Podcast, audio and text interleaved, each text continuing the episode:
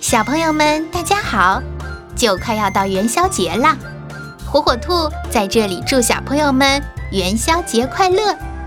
今天，火火兔要给小朋友们讲的绘本故事，名字叫《饺子和汤圆》。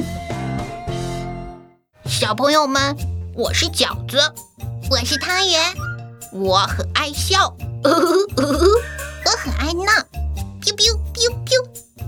我们两个是好朋友。